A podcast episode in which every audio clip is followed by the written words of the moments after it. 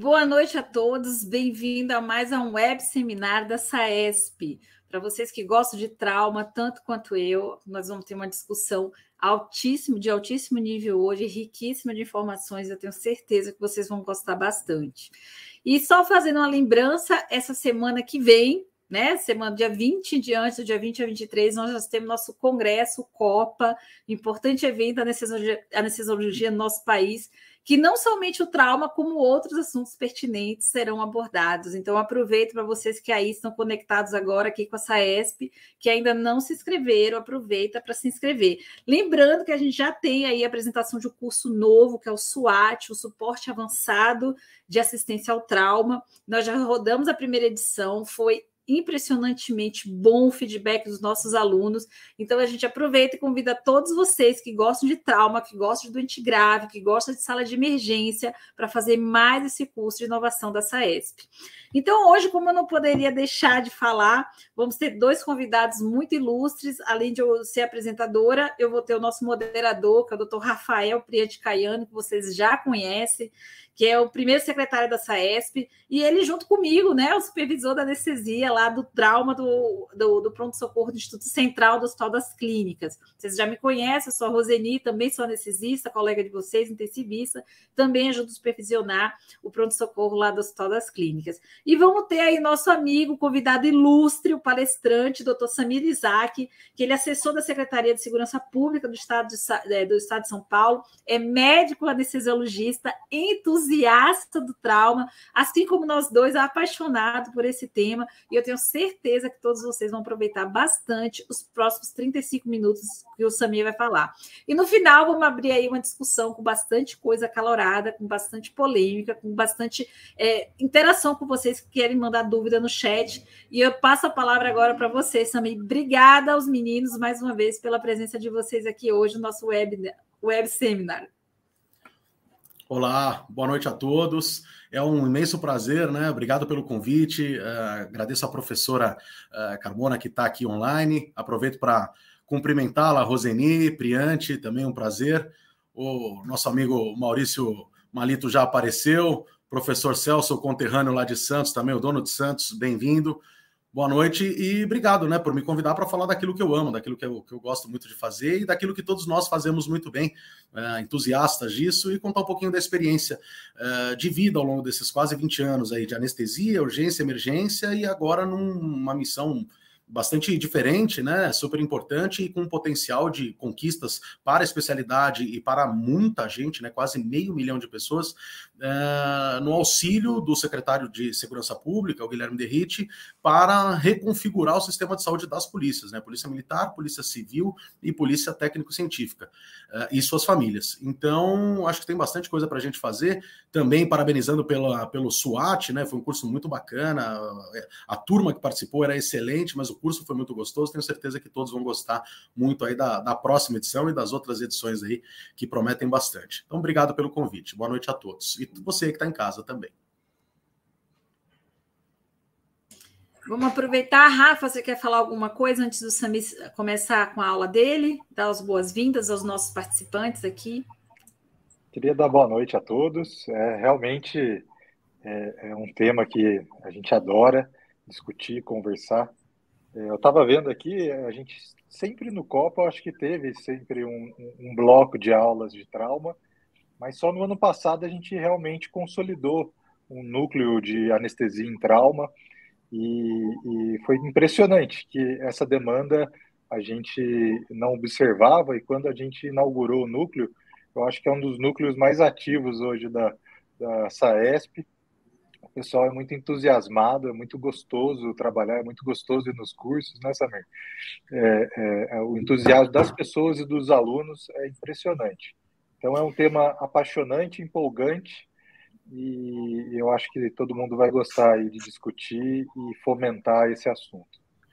E muito obrigado, você... aí, Samir, pela, participação, viu? Obrigado, obrigado. Isso que você falou, Rafa, é muito importante por dois motivos. Não só porque é o trauma doença endêmica, né? No grande centro, no pequeno centro, ou seja, todo mundo tem.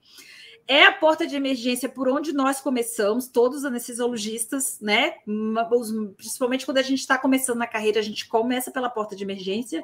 E eu sempre falo assim que o trauma é o protótipo do doente que nos ensina a várias outras especialidades, porque é o doente grave que que você tem que saber ventilação mecânica, você tem que saber monitorização, você tem que saber reposição volêmica, você tem que saber sangramento, você tem que saber ultrassom tudo em um doente só. Então, é o combo perfeito para a gente realmente exer é, exercitar nossas habilidades técnicas e não técnicas, porque é envolto em toda uma emoção né? Toda uma capacidade, uma capacidade que a gente exerce de liderança e comunicação para a gente ter, obter o melhor resultado. Então, o trauma é o protótipo que nos ensina vários outros. Então, assim, para você que está em casa, que tem seus colegas aí que gostam de doente grave, não só de trauma, aproveita, manda o link agora da SAESP, que vocês não vão se arrepender, vocês vão assistir uma aula, não é uma aula, é um show do Dr. Sami. Então, Sami, passo a palavra para você. Você sabe que eu sou empolgada, né, gente? Passo a palavra a gente, a gente entende um pouco de trauma, né? Mas a gente não entende tanto de coagulação e sangramento quanto você, Roseni. A gente faz um. Imagina, nós somos todos aqui colegas, estamos em constante aprendizado. Então, passo a palavra para o doutor Sami. Pessoal, ainda dá tempo de entrar. Contamina seu colega aí, que eu tenho certeza que a gente vai fazer uma noite gloriosa de muito aprendizado aqui na SAESP. Sami, a palavra é toda sua. Vou fechar minha câmera para você ficar à vontade. Obrigada, pessoal. Ótima aula para gente. Obrigado, obrigado.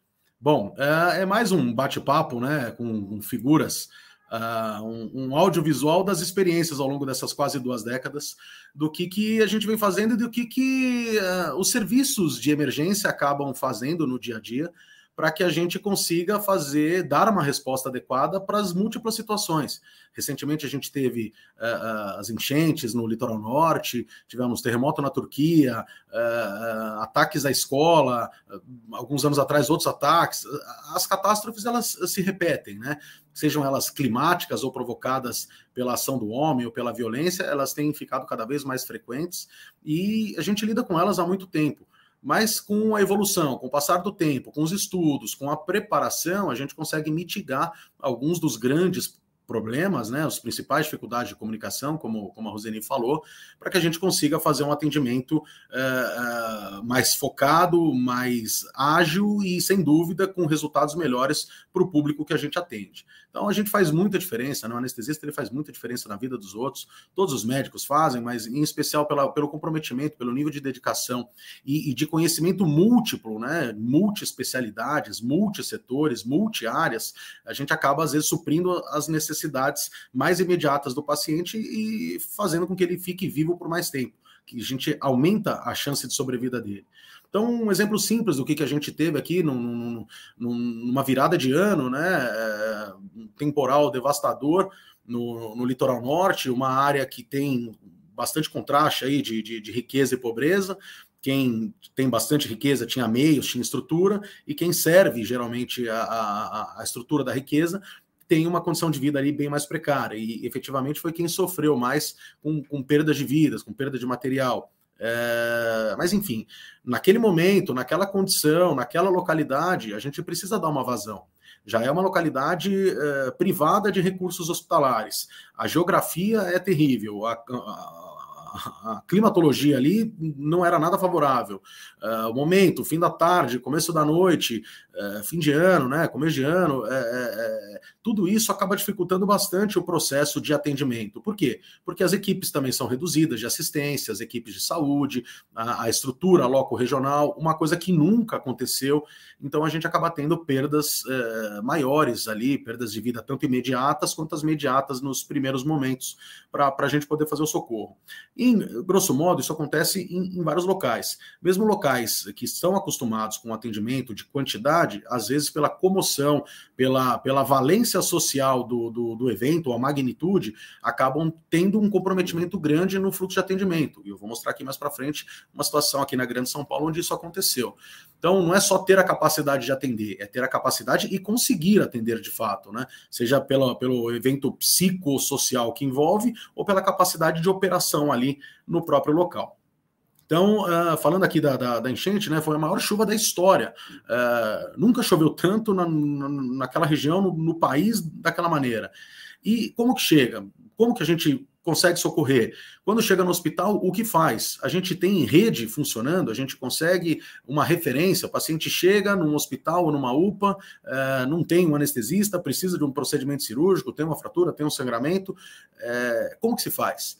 E isso é bastante difícil. Então, alguns voluntários, uh, equipes de socorro especializadas que levam um certo tempo para agir, e as pessoas que estão ali no momento, e a equipe local de saúde, são os grandes heróis. E dependendo da calma, da capacidade de organização e do pensamento em rede que eles têm, eles conseguem articular uma saída dos pacientes dos locais mais críticos. Isso acontece sempre, isso acontece em todo lugar, acontece em São Paulo, acontece no, no, no Nordeste, uh, acontece em outros países, acontece na Turquia, enfim. Uh, uh, o, o fluxo que deve ser restabelecido é o fluxo de rede, que a gente tem a capacidade de fazer um atendimento local mínimo mandar o paciente encaminhar para uma estrutura com mais calma, com mais segurança e que consiga fazer mais coisas e que a gente consiga priorizar isso. É uma grande prioridade, né? Que não foge do ABCDE da vida, que não foge do ATLS, dos programas LS da vida, das sociedades uh, americanas aí mundialmente espalhados.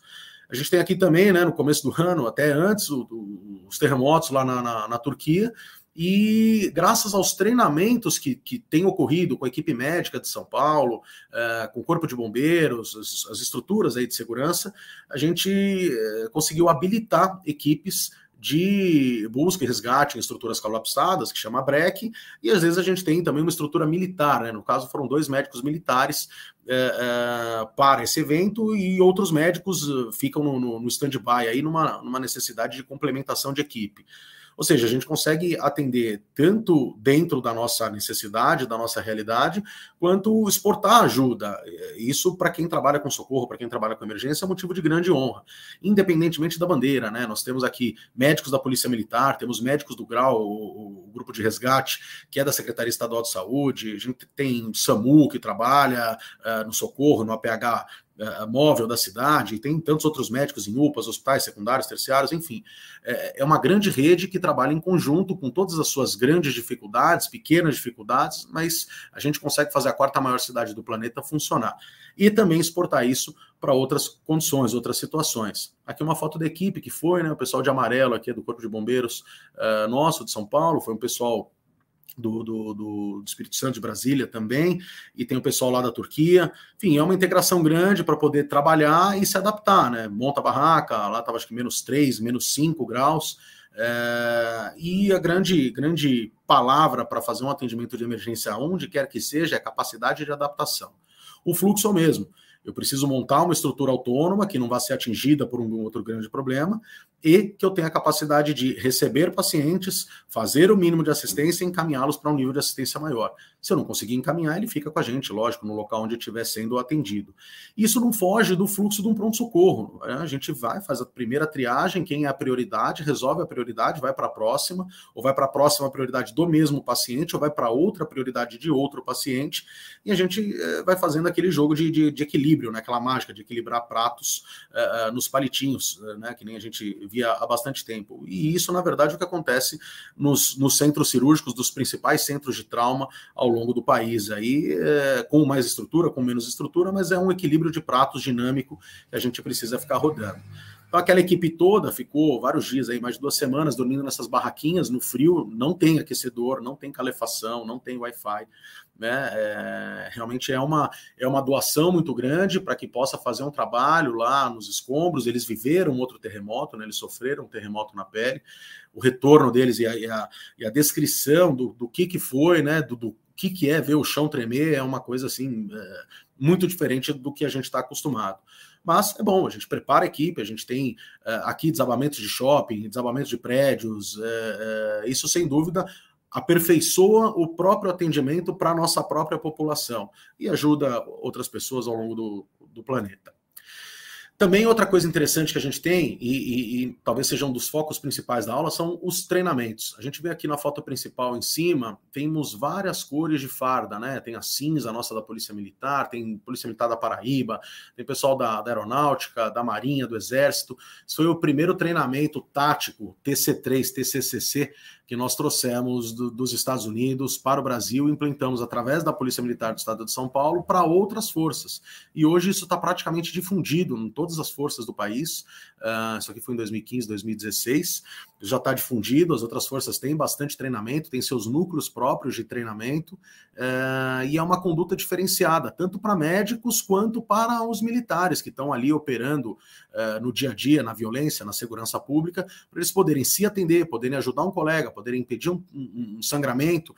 É, tem vários níveis, né? E hoje, inclusive, tem uma legislação específica do Ministério da Defesa habilitando os militares Paris a fazerem alguns procedimentos invasivos, né? Punção venosa, dependendo do nível, são três níveis, uh, utilização de cânula nasofaríngea e algumas manobras invasivas em situações de exceção com um respaldo legal. Sem dúvida, foi um avanço muito grande. A gente contribuiu, a gente fica muito honrado né, de ter contribuído né, é, nesse processo de expansão de treinamentos. E mais uma vez, são treinamentos. Essa japonesinha pequenininha que está aqui no canto esquerdo é a Júnior, né, do Grau. Ela foi a primeira que foi para o exterior, trouxe isso, pactou depois com o pessoal dos Estados Unidos, da NAMT, e conseguiu trazer para o Brasil. Né? Ela é pequena, mas muito potente. Júnior, se estiver por aí, um abraço. É, e a gente fala aqui de treinamento, né? Tem um capitão do bombeiro que está sendo arrastado pelo, pelo capitão Silvestre, por mim aqui no treinamento. Como que a gente faz? Como que repele fogo? Poxa, isso foge da nossa realidade?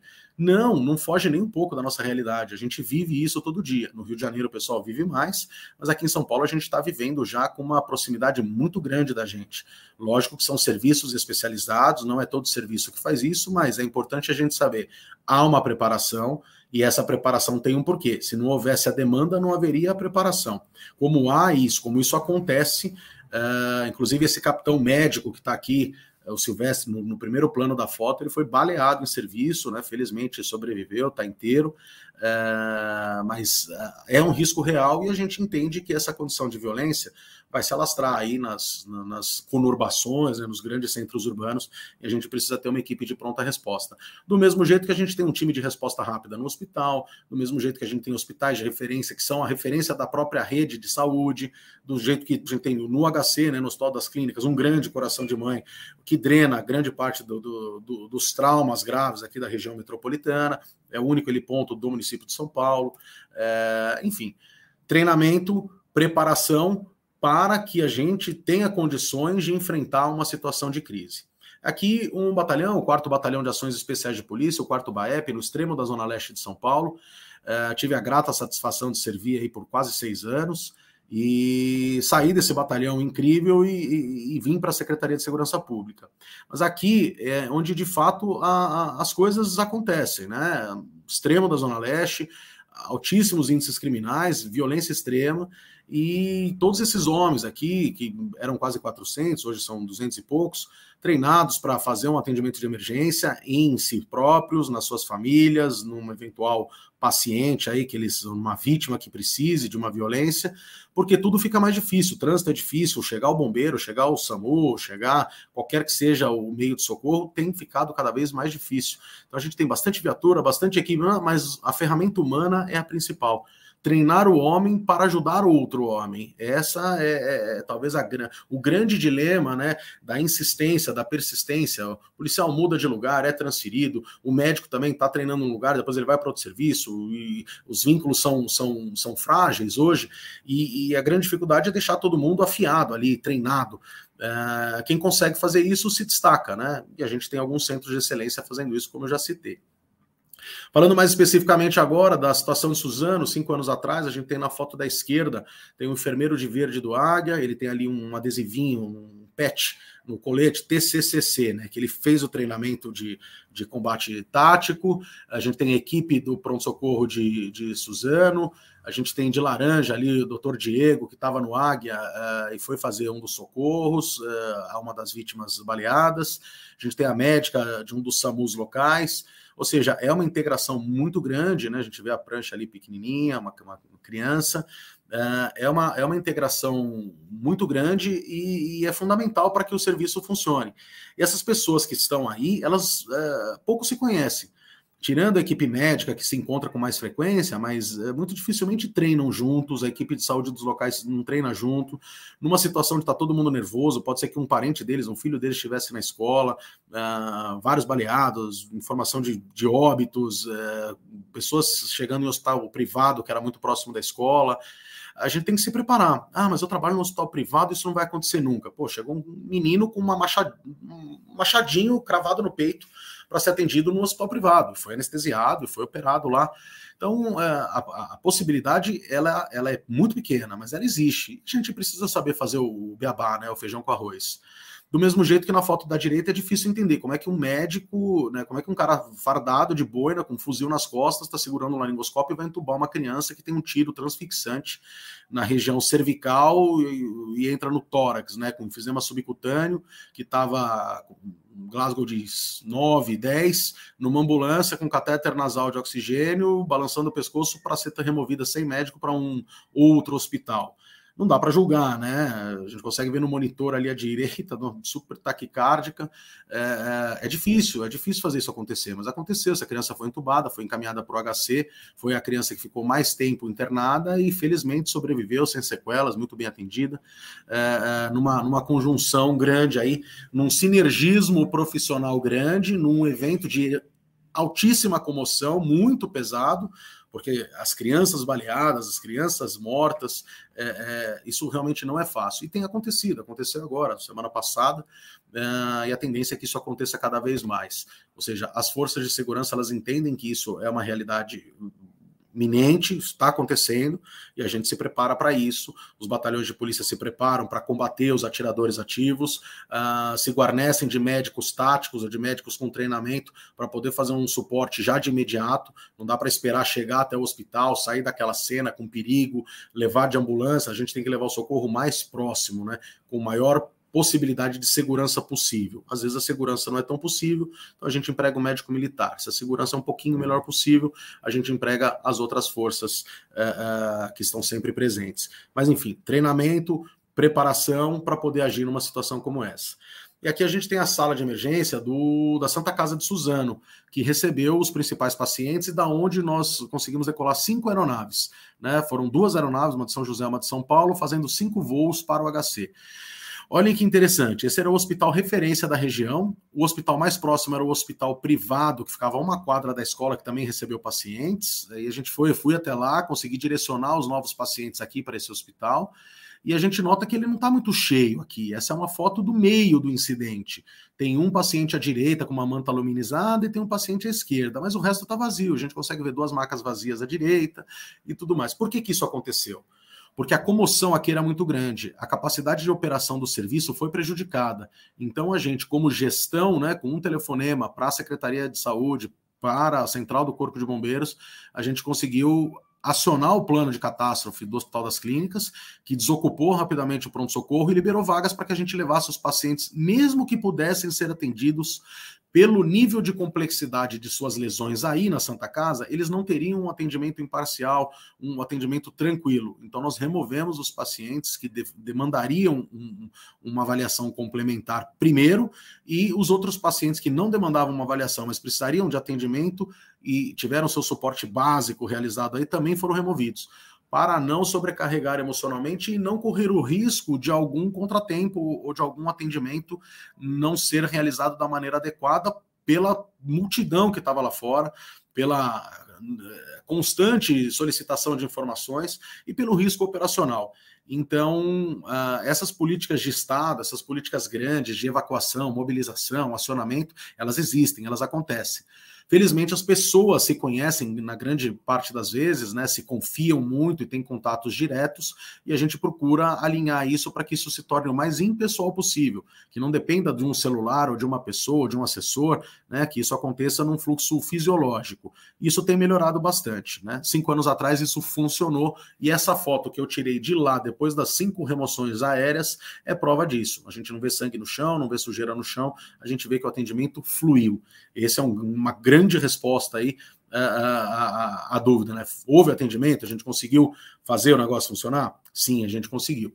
E aqui dá para perceber minha fisionomia, né? Tá meio nebulosa a foto, é gás lacrimogênio. Lógico que o pessoal joga o gás lacrimogênio em cima do médico para ver se ele aguenta, é, mas ele aguenta. E aqui a gente tem um paciente deitado. Se a gente observar a cabecinha dele aqui embaixo, no meio da foto, está sem o capacete, a gente está simulando um policial ferido numa manifestação. E é isso, como que ele vai ser socorrido, como que vai ser feito o curativo, como que a equipe vai se proteger, como que a gente vai removê-lo, para onde que a gente vai levar, não é só colocar nas costas e sair correndo. Então tudo isso conta com o médico, conta com uma equipe, conta com uma estrutura na polícia, conta com uma estrutura em alguns outros serviços para que possa acontecer. E a mesma coisa a gente faz no fluxo do hospital, não adianta chegar correndo no pronto-socorro, o médico mais inexperiente está lá na porta, sai correndo para dentro do centro cirúrgico, o paciente sangrando com a via aérea não garantida, é, para o anestesista ali, de repente, cair de paraquedas e tentar fazer isso acontece. Acontece na Grande São Paulo, acontece em São Paulo.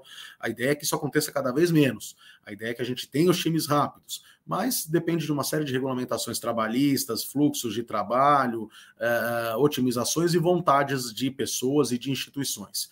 Quando a gente tem isso, quando a gente consegue cativar a equipe, a gente tem um resultado muito melhor.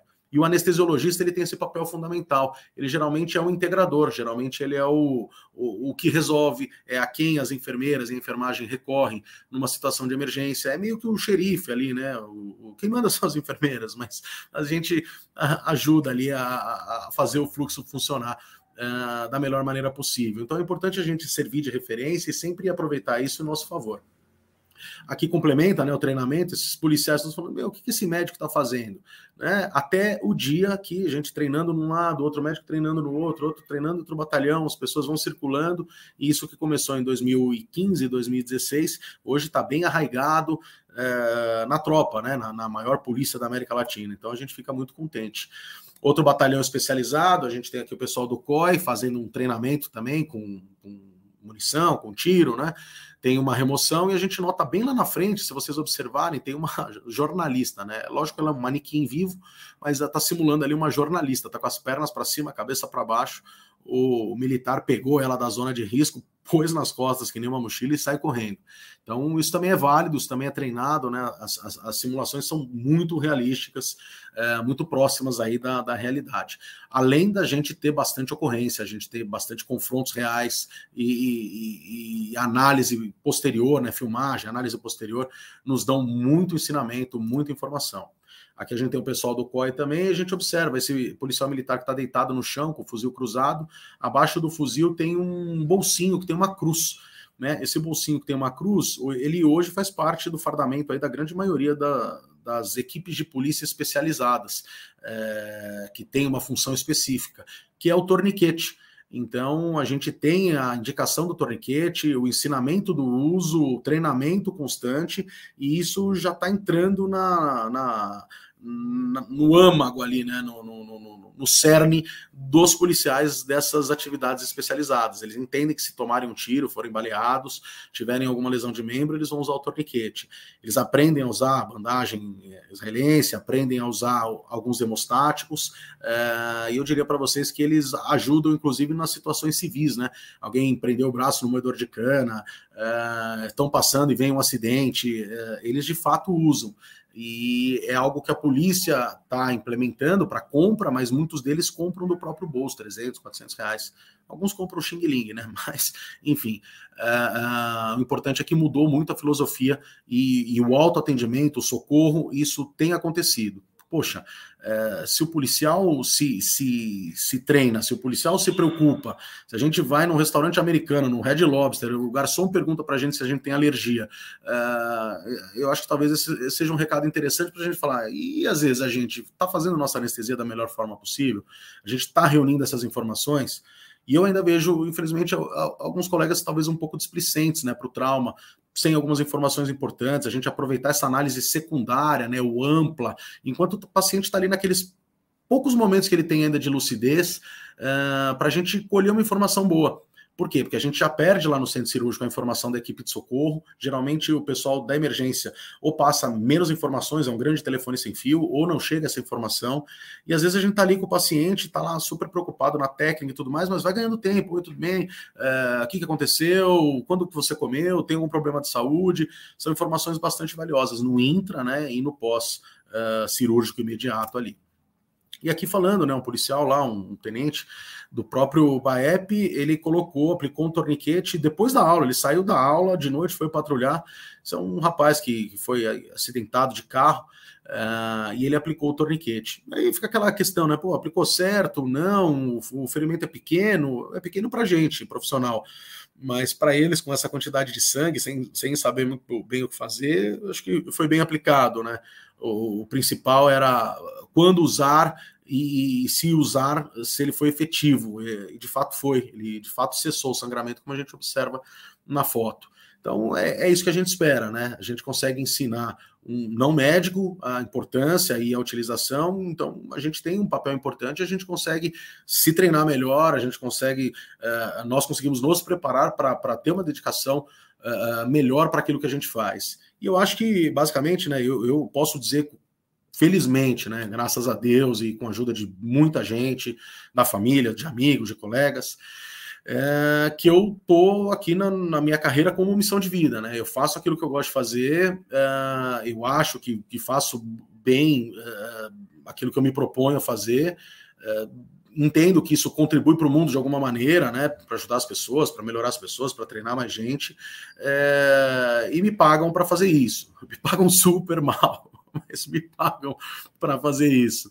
É, e dentro, dentro dessa linha, a gente tem a linha paralela, né? Pô, preciso fazer alguma outra coisa para complementar a renda, para ter é, minimamente aquilo que a gente também entende como missão de vida, mas missão de vida para a família que não pode sofrer só com as nossas escolhas. Mas eu consigo dizer com tranquilidade que eu estou nesse pontinho preto aí hoje. E quando eu comecei lá, quase 20 anos atrás, né? Essa foto acho que tem 18 anos atrás.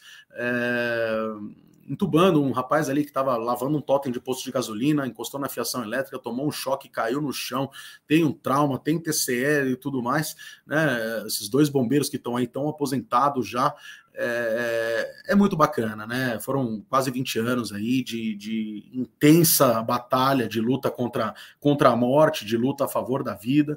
Uh, muitas vezes a gente ganhou, algumas vezes a gente perdeu, mas sempre a gente aprendeu. E esse legado ele é incrível. Você vai aprendendo, vai guardando chaves na sua mochila da vida que uma hora você usa lá na frente. Vai ficando pesado, né? a gente vai ficando mais arqueado, mas a gente usa isso na vida. E aqui, uns 13, 14 anos atrás, a gente participou da maior operação envolvendo aeronaves civis e militares da história do país, que foi em Santa Catarina, 2009 as enchentes lá, como teve aqui no litoral norte, teve lá na região de Itajaí, Ilhota, né, é, Balneário Camboriú. Então nós fomos pelo bombeiro, pelo grau de São Paulo até lá, compor uma missão incrível para poder ajudar o pessoal daquela região. Ajudamos bastante, vimos gente morrer na nossa frente, tudo alagado. Aqui é uma foto de um Black Hawk, de um helicóptero, o maior helicóptero que a gente tem aqui na, na frota é, nossa operando é, tudo totalmente alagado, as pessoas não querendo sair, não querendo perder os seus bens, o seu gado, muito arraigadas ali, né, muito aguerridas ali aos seus bens. É, e a gente tem aqui uma foto, já mostrei em, alguma, em, alguns eventos, talvez alguns já tenham visto. Eu tenho um bombeiro grande da Força Nacional, um cara com 130 quilos, que foi atingido por uma avalanche de lama. Tem um menininho bem à direita, né? A gente vê pequenininho, o pai do menininho segurando ele, os bombeiros de São Paulo dois bombeiros da Força Nacional feridos, um com fratura exposta de braço e perna, esse daqui com múltiplas fraturas de face, 52 fraturas de face, fratura de três arcos costais de um lado, dois arcos costais do outro. O trator tombou, né? Uma criancinha de colo morreu, uma senhora morreu, é, bem na nossa frente, ali, três metros na nossa frente.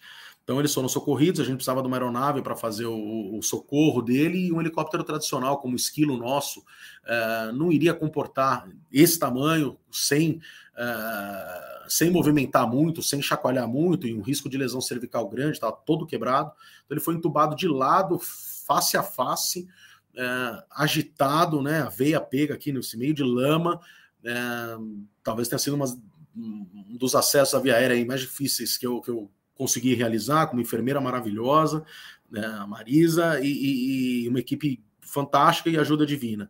Então deu certo, foi entubado, a gente conseguiu removê-lo nessa aeronave, numa condição climática muito desfavorável, com tudo desbarrancando. Uh, ele foi encaminhado depois para o Rio Grande do Sul, um bombeiro do Rio Grande do Sul, foi operado lá, algumas cirurgias, e eu tive a grata satisfação, hoje é um grande amigo, né? Tive a grata satisfação de ser convidado para um churrasco lá por ele.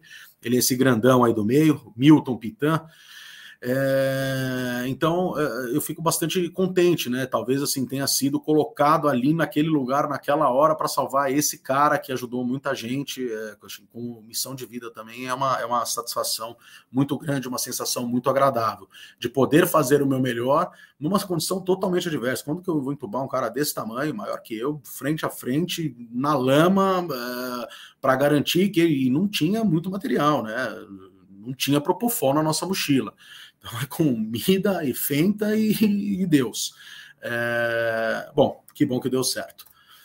E, basicamente, falando né, do, do, do, CRM, da nossa proximidade com a aviação, nossa proximidade com os fluxos gerenciados, com aviação, com, com é, é, trabalhos em equipe, lean nas emergências, tudo isso é muito interessante, mas não foge da grande organização. A gente precisa quebrar barreiras, a gente precisa resolver os conflitos que aparecem, a gente precisa conversar com as pessoas antes e depois dos eventos, a gente precisa conversar de uma maneira respeitosa, a gente precisa olhar no olho, precisa dar o recado, perguntar se entendeu, fazer uma, uma comunicação em duas vias, né? Eu brinco até em três. Você fala, a pessoa vê se entende, você balança a cabeça, faz um joia para ver se realmente ela está compreendendo aquilo e pede para ela repetir.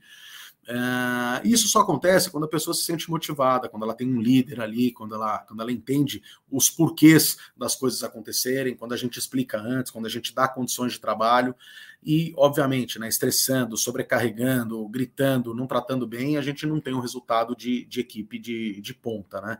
Então, bastante coisa influencia nesse processo. A parte trabalhista influencia muito, a parte do descanso nosso influencia demais, e a gente começa trabalhando geralmente nas grandes emergências com pouca experiência. É, lógico, a gente aprende, mas o ideal seria a gente aprender mais, treinar mais, é, acompanhar mais, não depender tanto do, do, do money para poder operacionalizar o nosso atendimento e dar o melhor possível aos pacientes de acordo com as suas necessidades. Mas dentro daquilo que a gente tem, a gente tenta fazer sempre o melhor. E pensando nas operações especiais, é, é, basicamente aquilo que a gente faz na anestesia. A nossa consulta pré, é, ah, vai fazer a consulta lá, na, lá no andar, é, que a gente faz muito em, em, centros com maior preocupação é, de qualidade e segurança. É, por quê? Porque a gente conhece, a gente dá tranquilidade, a gente planeja melhor. Aí depois que a gente planeja, a gente consegue se preparar melhor para que a gente possa fazer a nossa execução. E é basicamente assim que funcionam as uh, operações especiais. Numa análise simples, né? É, é, os processos são simples, eles não podem ser complexos, eles precisam ser diretos. Então, uh, uh, esses dias eu estava acompanhando um, um colega que está terminando a residência foi fazer uma anestesia tranquila aí para uma cirurgia abdominal, videolaparoscópica. É, ele fez, fugiu do tradicional, né? Um indutor, um analgésico e, e foi para outros mais modernos, multidinâmicos, multifatoriais, com bloqueios complementares.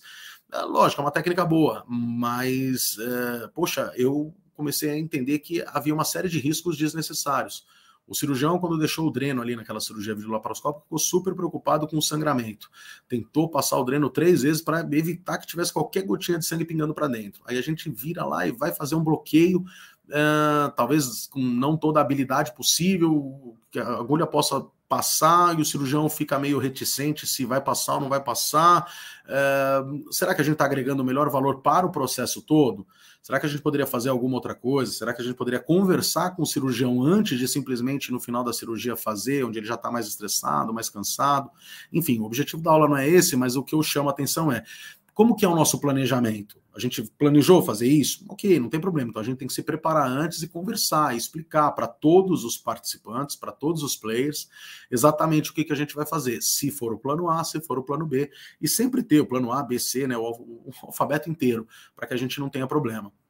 É, as surpresas elas podem acontecer, especialmente nos momentos mais críticos, e a gente tem que estar preparado para todas essas opções tem que ser rápido naquilo que a gente vai fazer e o propósito é ter a melhor qualidade de segurança possível, que o paciente acorde da melhor forma possível, com o seu objetivo cumprido ali, cirúrgico cumprido, se é que é um objetivo cirúrgico. Mas não foge de planejar, preparar e executar. É assim que a gente faz uma operação especial, é assim que a gente faz uma operação no bombeiro, é assim que a gente faz uma operação médica, é assim que a gente faz na anestesia, no voo e tudo mais.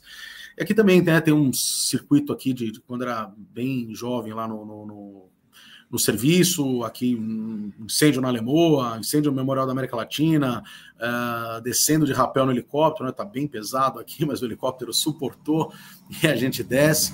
Então é treinar, treinar, treinar, treinar. Eu gosto muito dessa foto, até uso esse, essa referência uh, antiga já, né, de que liderança e experiência contam. É lógico que contam. É, a gente consegue fazer bastante coisa, mesmo sem ter vivido, a internet ajuda muito, mas pôr a mão na massa, estar lá, viver, fazer, olhar, aprender, entender e repetir é um processo fundamental para a gente poder fazer com excelência. Então aqui a gente descia, saía correndo, segurando uma mochila, descia num barranco com corda, se soltava para ir atender esse boneco, que a gente sabe que ele não fala, a gente sabe que ele não faz nada, né, mas tinha que perguntar, fazer, era acompanhado, tinha um estresse, isso era incrível. Poxa, quantas e quantas vezes a gente não fez isso na vida real? Em quantos barrancos a gente não desceu sozinho? Porque aí não tinha mais o instrutor, não tinha mais o bombeiro, era a gente. Se a gente se solta, cai lá embaixo. É, então, a, o treinamento ele é fundamental, né? E essa experiência garante a você mais tranquilidade para você poder liderar a sua equipe. É, aqui a gente tem um acidente na Fernão Dias, olha quantas cores, né? A gente tem, tem laranja, tem cinza, tem o preto, tem o, o cara de verde lá em cima que sou eu. Aqui eu estava trabalhando na concessionária de rodovia e vocês podem notar, né? Eu estou sem capacete, estou acima aqui do evento, tem uma vítima presa, as ferragens gravíssima. Eu basicamente não estava fazendo atendimento, estava fazendo o controle, a gestão da situação. Com colegas, com amigos, mas a maior parte deles nunca treinou comigo, mas observando, vendo o que, que eles estavam fazendo primeiro, para que depois a médica de mochila azul pudesse atender e eu complementar se fosse necessário algum tipo de assistência. Então, é uma posição diferente, é, é, é, uma, uma mão ali no ombro com, com solidária, né? Irmão, eu estou entendendo o que você está fazendo, eu estou te vendo, continua fazendo ou muda seu rumo, e acho que esse é o papel do, do, do líder, né? Esse é o papel da gestão ali da, da urgência e emergência, né? É você conduzir para ensinar outras pessoas, para que outras pessoas saibam fazer, mas fazendo a, a, a, interpelando no momento em que houver alguma distorce, em que algo não, não ocorrer da forma que a gente deseja, e, e fazer um bom debriefing, um bom feedback positivo uh, e uma boa correção né, honrosa, respeitosa, se alguma coisa eventualmente não acontecer da melhor forma. Mas o objetivo de todos aqui é comum, é salvar, salvar as pessoas. Aqui também é uma situação no sertão da Bahia, né? Uma competição aí no Brasil Ride, a gente fazendo uma medicação numa competidora. É, na verdade, estava com um apendicite e, e, essas fotos têm autorização aqui, todas estão sem, sem tarja nem nada, todas estão autorizadas. É, tava com apendicite, mas uma dor intensa, então a gente veio no meio da madrugada ali para medicar, né? O que, que a gente tem ali? tem, tem uma seringa e um, um celular é, fazendo o, o, que dá. É nosso melhor. Deu certo, depois a gente conseguiu removê-la de helicóptero, foi operada e tudo correu bem.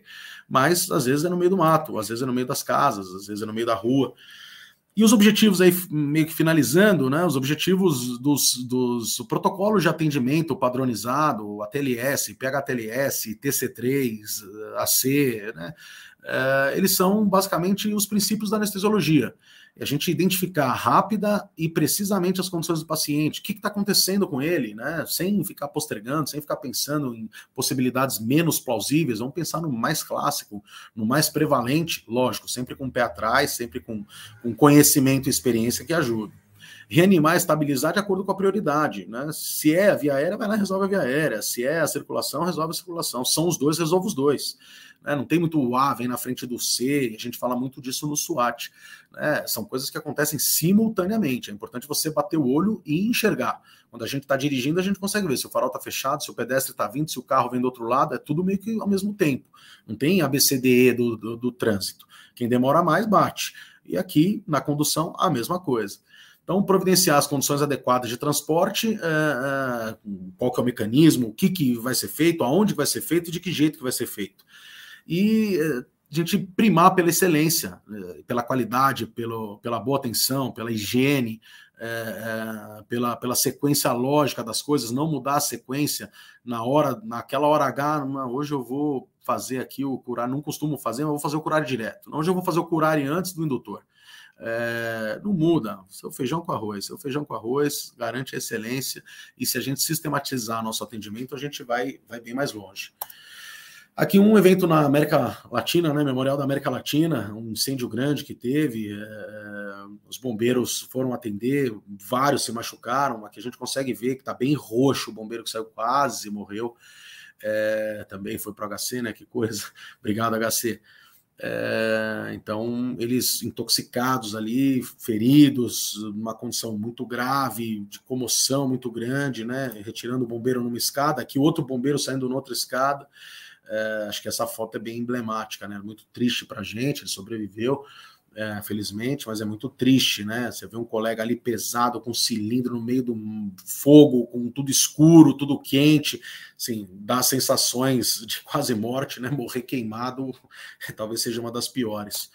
É, ele sendo socorrido aqui, meio que do jeito que dá, é, para uma área mais distante da fumaça, para começar a ser atendido. Vocês podem perceber, isso não é gás lacrimogênio, né? Isso é, isso é, é fumaça ali tóxica, ruim para todo mundo, e é ali que a gente atende, é ali que a gente vai fazer o, o, a estabilização no cenário que tem. Então, às vezes, chega para a equipe no hospital, já passou por tudo isso, e a gente não tem nem ideia do que, que aconteceu tem nem ideia. Hoje, esse da direita aqui é o Coronel Engel, o chefe da Casa Militar. É, a gente viu uma foto ali com o Major Palumbo também, vereador. A gente teve muita gente aqui que fez o bem por muito tempo, enveredada na política e fazendo bons, bons projetos, boas ideias. Aqui, aquele bombeiro que saiu na primeira escada, a gente consegue vê-lo aqui sendo colocado na maca. Dá para a gente ver que ele não tá rosa, né? Realmente ele não tá rosa. E até chegar no auxílio médico, mesmo dentro da cena, leva um tempo leva um quase, quase ida para o outro, outro plano ali. Né? A gente tem a equipe médica, a equipe do Grau trabalhando junto com o bombeiro, fazendo uma excelente vedação. O Malito, se estiver vendo aí, vê se está boa essa, essa vedação aí. E num, num evento, num episódio emblemático aí para o Corpo de Bombeiros do Estado de São Paulo. Muitos bombeiros feridos, bombeiros feridos gravemente, mas foram todos reabilitados, graças a Deus. Uh, aqui o bombeiro entubado na cena, né? O capinógrafo fazendo aquilo que é necessário, e acho que essa foto também é, é, bastante emblemática. A gente consegue ver todos em prol de um, todos ali imbuídos na sua função, um com proteção, outro sem, trabalhando, ajudando. A gente é realmente uma grande família e isso faz diferença no resultado. A gente saber o que cada um está fazendo, respeitar o trabalho do outro, trabalhar de forma complementar, mas todo mundo muito profissional, muito comprometido com o resultado. Isso faz muita diferença. É que a gente tem o Barrinhos, né? Barrinhos, Cabo Barros, cara espetacular, bombeiro de primeira, dá para ver a tristeza dele de ver os colegas que estão em todos os eventos. Foi lá para o Nordeste, foi junto. Foi para outro país, foi junto. Foi em São Paulo, catástrofe, tá junto. E ver o colega ali sair quase morto, né? Uh, mas enfim, isso acontece e aqui a gente tem uma foto que é o contrário, a satisfação da equipe, da gente ter socorrido uma criança que foi ejetada, levamos para Sorocaba, já estava em Campinas, socorreu perto de Sorocaba, em Mairim, que levou para Sorocaba, deu tudo certo, criança entubada, salva, tá? Hoje está grande, está com sete anos, né? Não tinha uh, seis meses né, na época que a gente fez esse socorro, mas acho que a sensação, o rosto de cada um aí de felicidade é o que motiva a gente. E aqui a gente tem o Barros ali atrás, né? O Cabo Barros, num dos dezenas de natais aí que nós passamos juntos, tá lá feliz, saltitante, alegre com todo mundo de volta aí ao serviço e eu também, lógico. Vibro junto, vibramos juntos. Essa turma que está aí faz muito bem, assim como o pessoal nos hospitais, assim como o pessoal nas UPAs, assim como o pessoal nos serviços privados, todo mundo se dedicando para que a gente consiga fazer o nosso melhor. Acho que esse é o foco, né? Trabalhar bem, fazer o bem não importa quem, dar o nosso melhor, ter compromisso com a qualidade, ter compromisso com o resultado e pôr a mão na massa. Esse é o básico aí do, do atendimento ao traumatizado, onde quer que seja. E a preparação do trauma, a preparação da catástrofe, nada mais é do que elencar as prioridades e trabalhar ter uma voz ativa de comando, se fazer entender, se fazer respeitar, e isso não vem do dia para a noite. Isso é uma construção ao longo dos anos, as pessoas vão respeitando as outras e todo mundo sabe quem é quem, todo mundo sabe o que cada um é capaz de fazer. Nesses momentos mais intensos, essas pessoas acabam despontando. E quando despontam, o resultado geralmente é positivo. Então, obrigado a todos pela paciência, pela aula de figurinhas. É, acho que basicamente isso transmite a minha satisfação de falar para vocês, de ter, obrigado mais uma vez por ter sido convidado e, e de tentar fazer o melhor trabalho possível na, na, Secretaria de Segurança do Estado. E agora, para voltar, eu imagino que seja aqui. O Sami, se eu tivesse presencial, eu estaria assim, ó. É. Como todo mundo que está em casa agora, de pé aplaudindo você, que, como eu falei, não seria uma aula, seria um show. Tanto é que se você tivesse a oportunidade de ler o chat agora, você ia ver que todo mundo que está lá concorda comigo. Inclusive o marido ficasse pessoal assim. Que bom, que bom. Vocês são muito gentis. Vocês são muito gentis. Com certeza, Samir. Fala a verdade. É, não, acho que foi muito interessante ver a sua história de vida, né? Eu acho que você apresentou nessa aula, ver um, um anestesista, médico militar, é, é, é atuando no pré-hospitalar, como que o médico anestesista pode atuar em diversas é, funções e, e, atuar muito bem, atuar é, de maneira excepcional, li, com liderança, com, com destaque, com protagonismo, né? Então, é, eu vejo o anestesista, a gente é o médico das pequenas catástrofes, né? Acho que todo Sim. dia a gente vive um, um momentos de desespero ali, alguma coisinha, e a gente aprende a lidar com isso muito bem na nossa formação. Então, é, é o anestesista é um excelente médico para o pré-hospitalar, para situações de emergência. Acho que a gente consegue manter a calma no desespero, e, e isso é, é, é muito válido no atendimento desses pacientes. Então, é, eu também quero aplaudir você aqui, porque é, é imagina, muito legal, imagina. muito legal ver a, a, a, sua, a sua história aí. E, e ainda. Pode, pode, pode, pode complementar. Não, desculpa. Não só é, faço minhas as palavras do Rafael e só lembrando, né, pessoal, mais uma vez que no Copa vai ter bastante coisa sobre trauma. A gente não pode deixar de esquecer que, como o Rafa bem falou, no próximo Copa tem mesas consolidadas de trauma. Isso é um avanço na história da anestesia em termos de congresso, porque a gente vai para outros congressos ainda ver que o trauma ainda tem poucas mesas. A gente precisa falar sobre isso porque todos nós atendemos e a gente fez aí, montou o SWAT com um ótimo resultado parcial, teve a primeira versão, e cada vez mais a gente vai treinar as pessoas, é um compromisso da SAESP em relação ao atendimento do trauma. E dois pontos cruciais que o Sami tocou. Ah, Duda, Desculpa, a gente tem um cachorro. Um ponto importante é essa coisa do, da liderança, de exercer a liderança, os treinamentos de HCRM, não só do treinamento técnico, mas também das habilidades não técnicas. Mas eu vou passar a palavra para o Rafael, que é o moderador dessa mesa, porque tem bastante pergunta aí para o Sami responder. É, continua aí destacando, podem mandar as perguntas, tá bom? Já vi algumas aqui, acho que daqui a pouco eu já passo para o Sami é, é, ir respondendo.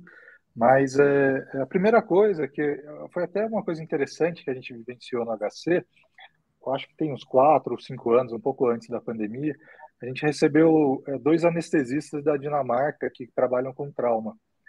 E eles, eles mostraram a rotina de, de, de trabalho deles, e eles trabalhavam tanto no pré-hospitalar, quanto na sala de trauma, quanto no centro cirúrgico e também na regulação.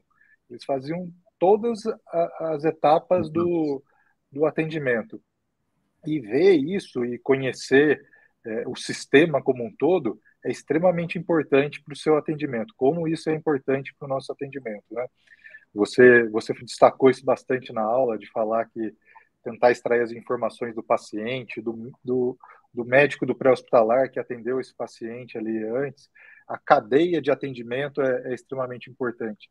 Você estava falando do, do de Suzano e até do Memorial.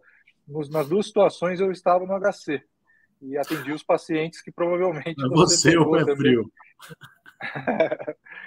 Mas é, é, é, interessante ver essa cadeia funcionando e é isso que faz realmente ter um desfecho é, é, é favorável aos pacientes, né? Você ser simples, você ser dinâmico é extremamente importante. É, é, como eu destaquei, eu acho que o anestesista não pode é, é querer se esconder nesse momento, né? De, de, de trauma, de, de do, do, o anestesista tem que assumir a frente porque é, é, ele tem habilidades que nenhum outro médico tem. Então, é, obviamente, tem que ter o treinamento, tem que ter a simulação, que é o que a gente está tentando construir ali no, no SWAT, né, ambiente simulado, você mostrou ali também o atendimento simulado, é o treinamento, a repetição, é, é, a protocolização do atendimento é o que faz é, é, ter, ter desfechos favoráveis. Agora, puxando uma pergunta aqui da plateia, só para a gente também é, é, envolver aqui. Deixa eu ver aqui. Ah, vou pegar um, uma aqui da, da professora é, Maria José Carmona. Sabe, em uma catástrofe, se meu hospital é, receber um grande número de pacientes cirúrgicos, é, qual você considera a melhor estratégia para recrutar grande número de anestesistas? Como escalonar isso? Como a gente. Porque realmente nos, nos desastres a gente. Eu acho que o, o, o, bem que falta mais é os recursos humanos, né? E os recursos humanos fazem falta na, nesses ambientes de, de desastre, de catástrofe. Então, como que a gente pode recrutar é, a, pergunta, a pergunta da professora é uma pergunta de professora, né? Porque, sem dúvida, é, talvez seja um dos grandes desafios que a gente tenha na gestão, especialmente na gestão de serviços públicos, é, para recrutar ou fazer a mobilização de RH. E a gente discute hoje, as reuniões da secretaria foram basicamente essas, né? Como é que eu vou colocar um médico que ganha 25, 30 mil reais para trabalhar numa UPA recém-formado, sem especialidade, para trabalhar no Estado ganhando 6.500 reais? É, então, o que, que a gente tem? A gente tem a estrela do chefe, a gente tem a estrela do serviço, a gente tem a estrela da liderança e o senso de pertencimento. Esses são sempre mais fortes do que uh, a remuneração. Lógico que a gente deve sempre é, prezar por uma remuneração justa, adequada, mas a gente vem aí de uma, e eu não vou levar aula para o lado político, né? A gente vem de uma configuração global de achatamento do, do, do, da configuração de trabalho médica. É, e, e, não é isso que vai fazer a diferença, né? Mas sim a, o espelho, a dedicação, o, o, o link que, o, que a pessoa, que o profissional tem com o serviço e na, naquilo que ele acredita. Então, se tem o cara no HC, o HCano, ele tem esse espírito de corpo. O militar, ele tem esse espírito de corpo, e alguns outros, cara do grau, que é civil, ele tem esse espírito de corpo, o cara no SAMU, é, e o cara no seu serviço, micro ou macro. Ah, a melhor forma de recrutar é que a gente tenha sistemas, ferramentas de gestão como grupos de WhatsApp, grupos de acionamento, considerando os planos A, B e C, né? Você tem 20 anestesistas, você vai acionar esses 20 anestesistas, cara, não vão comparecer seis. Mas, poxa, legal. Então, se eu estou precisando de 10 e eu aciono 20 vem 6, eu tenho que ter um outro grupo, outro mecanismo, o mecanismo B, contratualização, terceiros, a pedido de apoio para outro hospital. Né, HC liga na Escola Paulista de Medicina e manda tudo para cá e a gente concentra os pacientes num lado só, né, pede para iniciativa privada, né, as parcerias, que não sempre são conveniáveis ou escritas, mas a gente tem, como a gente tem troca de material, como a gente tem, né? Então, são diversas as opções. A resposta realmente ela não, não existe, mas a gente tem um espírito de cooperação grande. E eu quero aproveitar aqui para falar de cooperação e mandar um beijo para Liliana eh, Mesquita, lá de Brasília, nossa anestesista, médica sem fronteiras, de 250 mil missões no exterior. Ela também é uma pessoa incrível aí para falar sobre a experiência dela de anestesista ao longo, all over the world. É, mas eu espero ter respondido aí da melhor forma a pergunta da professora. Obrigado, professora. Acho que tem. É, sabe, a gente tem uma pergunta do, do, do Celcinho, do Celso, do de Santos. É, tem uma curiosidade: que profissionais estão no Águia? Né? Quais são as especialidades mais frequentes dos médicos que atuam no Águia, no pré-hospitalar? Você que tem essa vivência. Legal. Nós temos um serviço híbrido hoje no, no grupamento aéreo. Nós temos uh, três médicos militares. Uh, uma é intensivista, o outro é um cirurgião vascular, mas com um grande viés aí intensivista, e o outro é um cirurgião cardiovascular. Uh, esses são médicos da Polícia Militar. E a gente tem os médicos do Grau, do Grupo de Resgate da Secretaria Estadual de Saúde, que em parceria com a Polícia Militar e com o Grupamento Aéreo e Corpo de Bombeiros, eles trabalham uh, em São José dos Campos, em Campinas e também aqui em São Paulo. São a maior quantidade de profissionais trabalhando. A base é que ele tem uma especialidade cirúrgica ou anestesiológica, né? Então a gente tem anestesistas, cirurgiões e recentemente, depois de mais de 23 anos aí de concurso, abriram para intensivista, intensivista pediátrico e tudo mais. Mas a base são cirurgiões e anestesistas é, é, é da, da, da operação desses médicos do grau. E a Liliane acabou de mandar uma pergunta aqui também, que eu achei bastante interessante, de formação, né? Por que já não acrescentar isso na formação desde a residência? Né? Em é, faz parte do, do job description do, do, médico anestesista ir para a sala de reanimação. Então, é, é isso eu acho que talvez seja um, um detalhe de formação dos, dos, médicos anestesistas que realmente acho que a gente devia tentar incluir mais pré-hospitalar e sala de trauma na, na, é, é na, formação dos médicos anestesistas. A gente sempre tenta isso. Eu, eu, particularmente, na minha formação, eu tive sala de trauma. Né?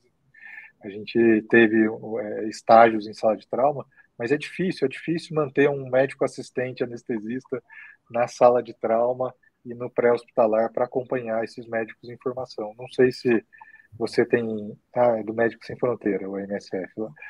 É, não sei se você tem essa, essa, essa experiência ou o que você pensa sobre isso também. Ô, Priante, aproveitando para mandar um abraço para o Celcinho, que é dono de metade de Santos, outra metade é do filho dele. É... Liliana, pergunta incrível, né? Acho que mais de 10 anos atrás, quando ela veio para o Sírio para a gente fazer projetos do Ministério da Saúde, aí, participar de gestão de emergências no país inteiro, é... a gente já queria fazer algo parecido.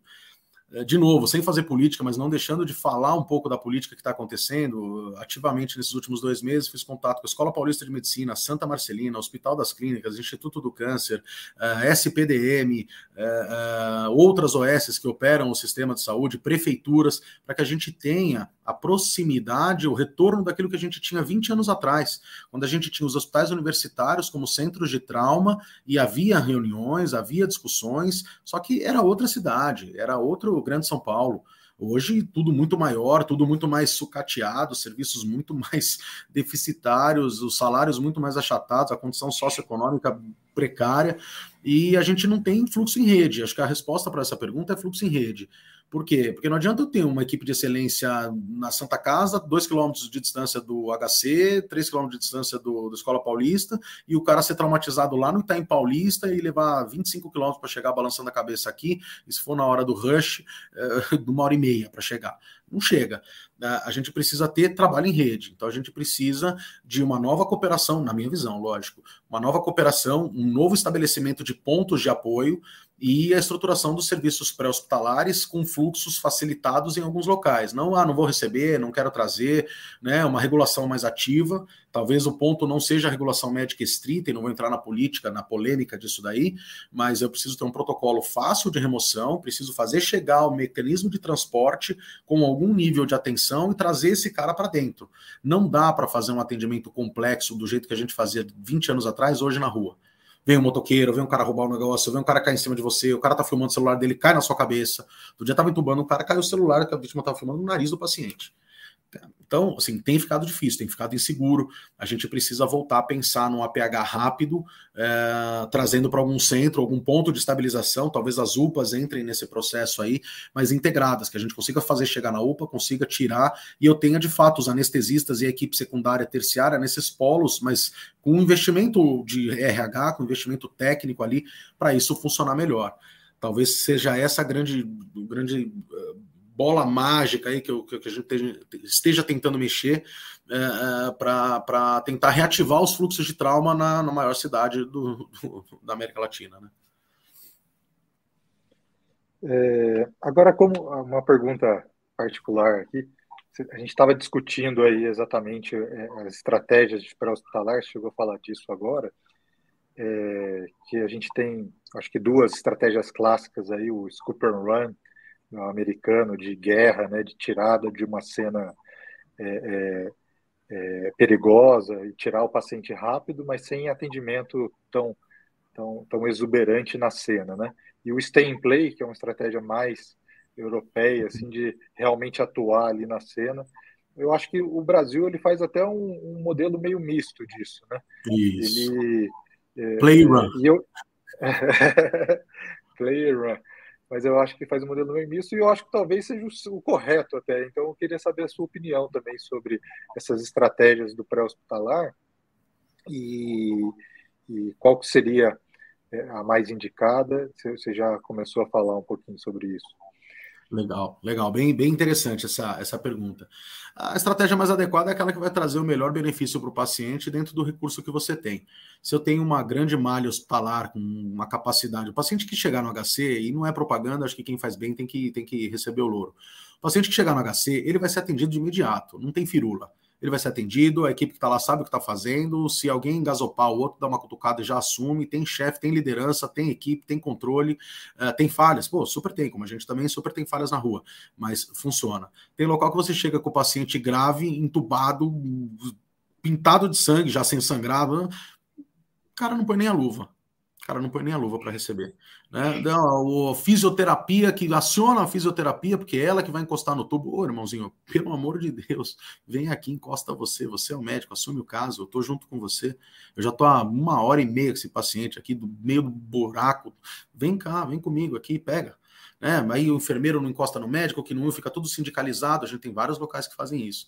Então, a minha, minha briga é pela anti-sindicalização do sistema. A gente trabalha em equipe, é multidisciplinar, todo mundo faz, todo mundo avisa e todo mundo trabalha junto. Não tem o meu, meu, meu, não tem meu. Meu é meu da rua, que eu cheguei, eu sou o médico responsável, é meu até que eu decida que não seja mais meu. É, ponto e aí que a gente vai para frente. Então, é, acho que, que é, se eu tenho um, um águia, um, um, um helicóptero para fazer um atendimento numa região mais isolada e que eu sei que vai demorar X minutos para chegar, uma hora, é, a climatologia permite, não permite, a gente talvez fique um pouco mais, né? A gente faça um, um stay play ali mais tranquilo. Numa rodovia, stay play. Se a gente está atendendo de médico na rodovia, às vezes o mesmo médico em posições diferentes faz condutas diferentes. Se eu estou na rodovia e vou lá atender um cara preso na ferragem, cara, ali não tem stay, meu, é God help me, vamos que vamos. A hora que tirar o cara da ferragem, que às vezes leva duas horas e meia, eu tô lá atendendo e fazendo, e dali, pum, vai direto. Se sair rápido da ferragem, beleza, vai direto também. Às vezes ele tem várias lesões, né? O cara tá todo cortado, todo picado, eu preciso estancar, imobilizar um braço, outro, outro, e tô em duas pessoas. Às vezes eu estou em oito pessoas, aí dois pegam cada membro, aí é, realmente é mais rápido. Mas em linhas gerais é não galinhar, né? No chicken, please. Né? Vá lá, resolva prioridades A, B, C, C, A, B, call a cab and go, uh, please help me, help you too, e vamos com Deus. É isso. Eu acho que esse acho que... É, uma, é uma brincadeira, só, mas. Só para a gente não estender muito, eu vou pegar a última pergunta aqui. É, sabe, é, falando do torniquete, né, da, daquelas vítimas lá do ataque de tubarão em Recife, tudo, do pré-hospitalar, mas eu vou puxar o gancho desse, desse torniquete, você chegou a comentar isso na sua aula, do treinamento aos não especialistas, aos, aos leigos, né?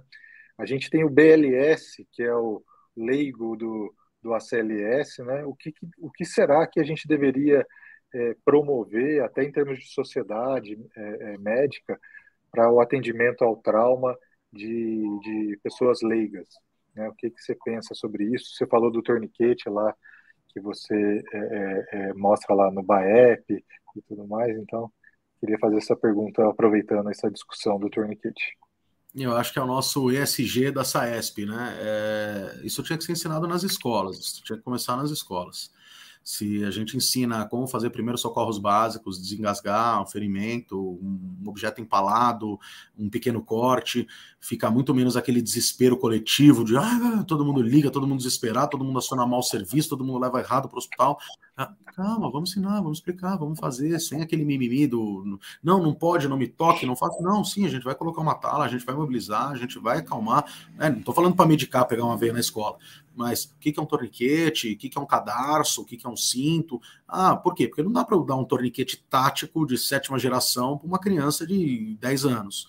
Né? É, do meu jeito que não dá para usar um cadarço, até dá, a gente até usa um cadarço às vezes na rua, mas o ideal é que eu use um torniquete especializado e não faça gambiarras. Mas, enfim, os princípios básicos, né? De fazer a compressão, de colocar um, uma toalha e não ficar tirando a toalha toda hora, assim, princípios básicos de, de, de estancar a hemorragia, que a gente às vezes não sente cirúrgico, vê, tira, põe, tira, põe, tira, põe, tira, põe, tira e o sangue vai embora. É, nas escolas, eu acho que é, o, que é o básico, tanto como cultura, como educação, educação de segurança, e a gente vai viver esse dilema em breve. Eu vou aproveitar aqui para fazer um pedido né, formal online para a Roseni, para você, para a professora eu acho que a gente tem, como sociedade, um grande papel de, de informação para os serviços de emergência. Eu acho que poderíamos aproveitar esse viés de trauma e, e se vocês concordarem e a gente puder formatar um treinamento de novo, específico para o médico do grau, para o médico do SAMU, para o médico da polícia, para o médico do AGA, para o médico da operação e para outros interessados nos moldes do SWAT, né? O SWAT, operações especiais aí de anestesia, mas é, é, é isso, é voltar, é, é, é voltar para o feijão com arroz bem feito, né? É voltar para a preparação, planejamento e execução é, e, que a gente consiga trazer isso, e talvez a gente traga até anestesistas dos grandes centros principais aqui de São Paulo, porque é, a gente vai reativar isso, né? Estamos com essa energia para reativar. Eu acho que a SAESP podia é, é, auxiliar, encabeçar algumas outras sociedades aí, talvez tenham interesse também na sua parte, da gente fazer um treinamento e que isso vá lá para o residente, que isso vá para os centros, que a gente divulgue isso, que a gente esteja presente nesse processo de, de formação. A gente é muito importante como especialista, todos vocês falaram, nós já sabemos da nossa importância, mas a gente tem um papel ímpar na política, no gerenciamento, no fluxo dentro de um centro cirúrgico, dentro de uma emergência atrelada a um centro cirúrgico e dentro dos locais que recebem trauma. A gente sabe o que a gente está fazendo e a gente faz muito bem, modéstia à parte, com todo o respeito a todo mundo que faz. E a gente precisa usar isso para atingir o máximo possível de pessoas. Então fica esse convite, para a gente já conversei anteriormente, mas uh, professora, olha só que ideia boa, se a senhora gostar. Vamos... Tenho certeza que ela vai gostar sim, Samir, com certeza. Vamos conversar mais sobre isso. Eu, te, eu, sempre falo isso também. Nós, como sociedade, e ainda mais sociedade anestesia, com sociedade forte, a gente tem esse trabalho social de sair na frente e criando novas estratégias que beneficiem a população. Né? E educação médica continuada, quando eu falo educação médica, é incluindo toda a equipe multidisciplinar, inclusive, é, é o caminho para a gente abrir muitas portas.